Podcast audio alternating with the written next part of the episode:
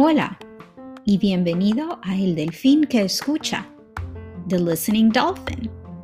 This is a podcast made especially for you, my Spanish student at AOS, to help you acquire Spanish through comprehensible listening interactions. In other words, through stories that you can easily understand. My name is Senora Condon, and as you listen and comprehend this podcast, you will be able to increase your Spanish vocabulary and, more importantly, progress in your level of proficiency. Learning a new language can be very intimidating for many. And this can sometimes lead to the wrong idea that I am not good at languages. The good news is that is only a myth. Research shows that the brain is capable of acquiring a second language in similar ways in which you acquired your first language.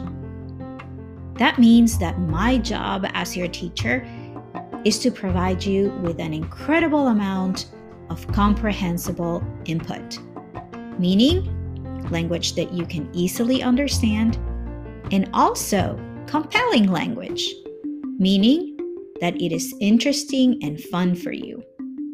This looks vastly different than a traditional Spanish classroom with rules and vocabulary that can be memorized and eventually transformed into language. However, language is not learned like the content in math class or history class or science class. Language for communication is a skill. Skills aren't really learned, but rather acquired over time. Like learning how to ride a bicycle.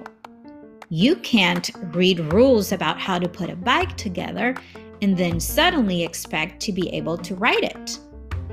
So, while it is possible to learn a bunch of grammar rules, and while it is possible to learn a bunch of vocabulary, your brain won't really be able to process any of that data spontaneously. In other words, automatically, easily, or naturally.